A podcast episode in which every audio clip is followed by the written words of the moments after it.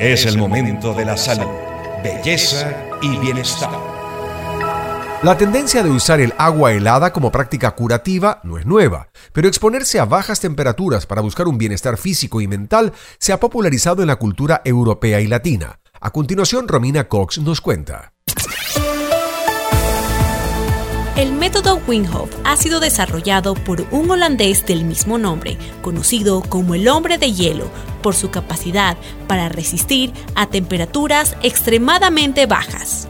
Gracias a este método, su creador dice tener la capacidad para controlar el sistema nervioso autónomo y la respuesta inmune de su organismo, lo que ha despertado gran interés en el mundo científico y ha permitido a Wim llevar a cabo auténticas proezas como estar sumergido en agua helada durante horas sin que su termostato corporal varíe. Este es un método natural para mejorar la salud y el bienestar de las personas, que combina técnicas específicas de respiración, la exposición al frío extremo, técnicas de meditación y ejercicios físicos que ha logrado despertar el interés de muchas personas alrededor del mundo para aplicarlo y mejorar sus hábitos en beneficio de su salud.